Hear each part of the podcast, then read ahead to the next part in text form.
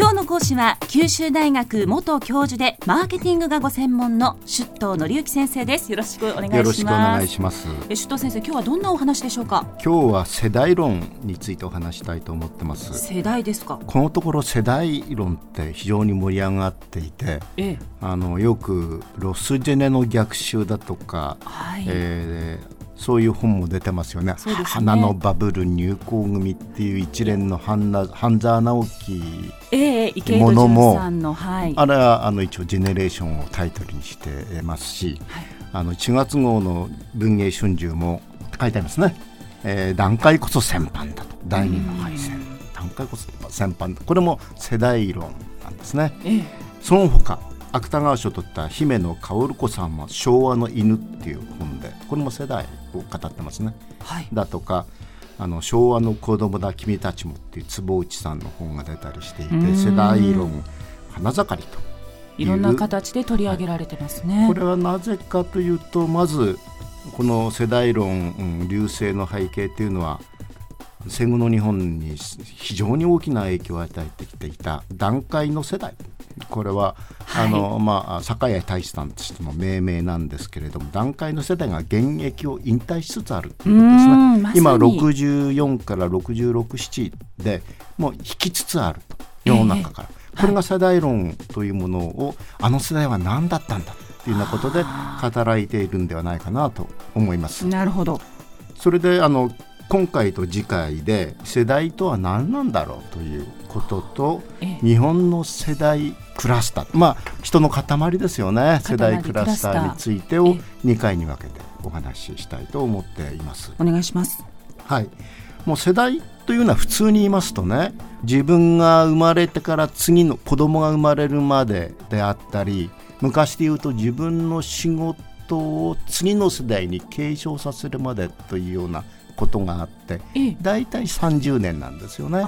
世の中の「世」っていう字も「十」という漢字を3つ横に並べたものがじ世の中の「世」という字である。ああ漢字のあの世の中言われています。なるほど、い。ですから、まあ、江戸時代って大体260年ですけど、まあ、10世代9世代から10世代だしええ。明治維新といってもまだ5世代くらいなんですね。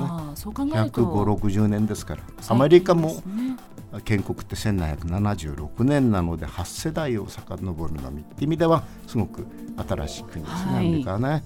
あので世代っていうのは大体そういう意味では自分が自分の次の世代までの30年間っていうのを示唆していたんですけれども、ええ。この後疲れているあの世代っていうのはもう30年っていうよりもある状況だとか事件を共有していて独特の性格を帯びるに至った人たちとクラスターっていうようなん。あのことになっていると思うんですね。作り方が変わってきたんですね。そうですね。前提としてはこの世代は共通の価値観や行動様式を持つクラスターだって言えますよね。うん。してある意味マーケティングのセグメントでもあって段階の世代をいかに取り込むかっていうのは、今のトゥーリズムっていうんですかねあのみんな暇があってある程度お金ありますから、ああのこの段階の世代、ええのマーケットとして捉えるっていう意味ではマーケットセグメントでもあるということなんですね。はい。ですから30年とは別に世代っていうものが使われ始めていると。そうなんですね。で米国でっていうか英語ではジェネレーションっていうのがこのお世代ですけれどええ。あのアメリカって建国新しい、まあ、新しい国ですからもちろん30年っていうようなあことではなくて大体10年間くらいの塊を世代で捉えてるケースが多いと思います。うん。あのまあ、次回のテーマは日本のお世代論とかクラスター論ということにしたいのでええ。その参照としてアメリカあの世代論っていうのはご紹介しておきたいと思うんですけれども、何より有名なのはあのロストジェネレーションっていうのはこれは日本がそのまま引っ張ってきちゃったんですけれども。はい。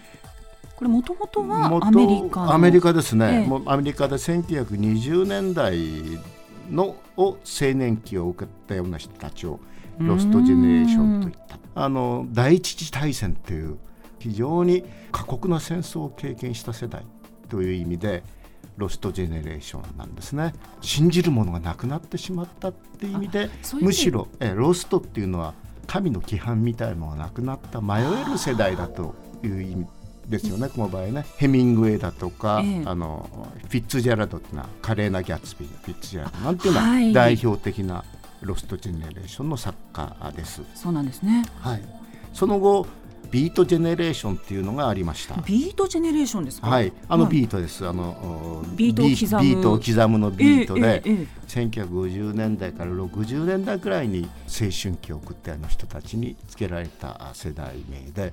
ヒッピー文化なんかをの先駆けとなったと言われてますね。そうなんですね。ええ、その次にベビーブーマー日本でいうと段階の世代に当たるものですねアメリカの場合であの1946年から55年生まれくらいまでをこの10年間をあのベイビーブーマーと言ってます。やっぱり10年でくくってますね。大体ね、ええ、大体です、このジェネレーションは。だから60年から70年くらいに青年期があった人たちということで、日本の段階の世代が1946年から49年の3、4年を意味してるとするとあのアメリカのジェネレーションそんなことじゃなくてあの10年くらいの塊として、えー、捉えていると。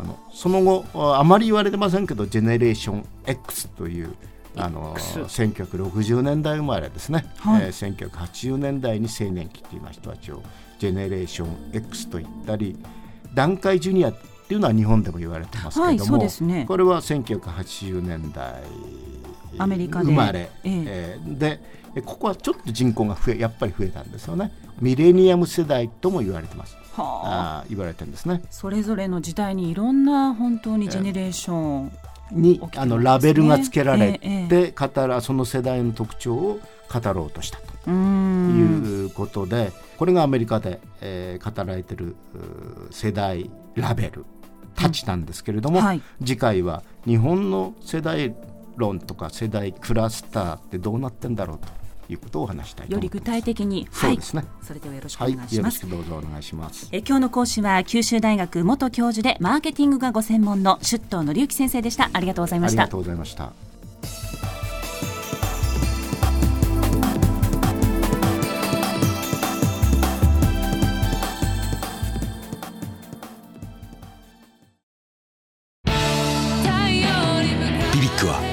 州で生まれ九州の人たちに光を届けています。